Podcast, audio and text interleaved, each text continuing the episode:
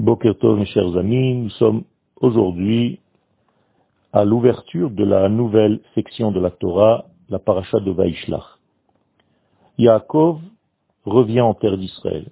Si nous regardons l'histoire de Yaakov, nous voyons immédiatement que sa vie est très complexe, très compliquée. À partir du moment de sa fécondation et jusqu'à sa naissance et bien plus tard. Tout se fait d'une manière compliquée. À l'intérieur du ventre, il y a déjà un conflit entre lui et son frère jumeau. À la naissance et à l'acquisition du droit d'aînesse, après, il y a la prise des bénédictions d'une manière qui n'est pas très cachère, en tout cas pas dans le premier degré de la lecture. Après, Yaakov doit se sauver à Haran parce que son frère jumeau veut le tuer. À Haran, il rencontre Lavan et là-bas, il doit épouser Rachel. Le problème, c'est que Lavan lui change Rachel par Léa. Après, on lui change son salaire. Après, il est obligé de se sauver de Lavan lui-même avec ses deux femmes et il rencontre Esav qui veut le tuer, encore une fois. Yaakov arrive plus ou moins entier, mais le problème de Dina, sa fille, commence parce qu'elle va être violée par Shrem. Après, il y a un conflit entre ses enfants, Yosef et Yehuda et tous les frères. Après, Yosef, son fils préféré, disparaît. Après, il y a des disputes et des complications entre Shimon et Binyamin. Après, il y a maintes et maintes problèmes qui n'arrêtent pas dans toute sa vie. Nous pouvons dire que, parce que le sujet est grand, les complications sont aussi grandes.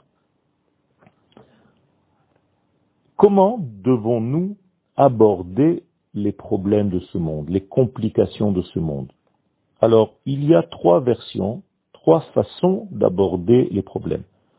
La première façon, c'est de dire que le mal dans ce monde n'existe pas, que tout est bien, qu'il s'agit là juste de l'imagination de l'homme qu'il y a quelque chose de mal.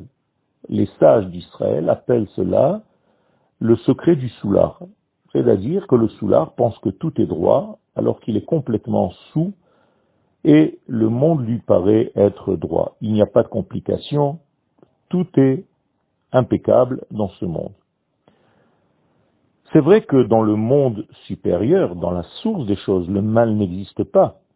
Le problème est que dans cette euh, version du sujet au niveau de la manifestation des choses, dans ce monde, le mal peut se déployer et il peut se faire voir et être très dangereux. C'est-à-dire que quelqu'un qui dirait que le monde est bien et que le mal n'existe pas, eh bien, va se soustraire à toutes les choses qu'il faut mettre en place pour réparer ce monde. Puisque ce monde n'a pas besoin d'être réparé, tout est bien, eh bien, on ne fera rien. On laissera faire, il n'y aura pas besoin ni d'école, ni d'hôpitaux, ni d'armée, ni de quoi que ce soit, puisque tout est bien.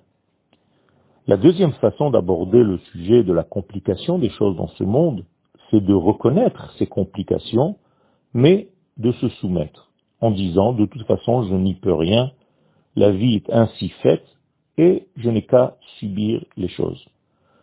Là, euh, cette façon-là aboutit à un pessimisme et à un laisser-aller total, c'est-à-dire que l'homme est submergé par tous ses problèmes et il reste passif et impossible de faire quoi que ce soit.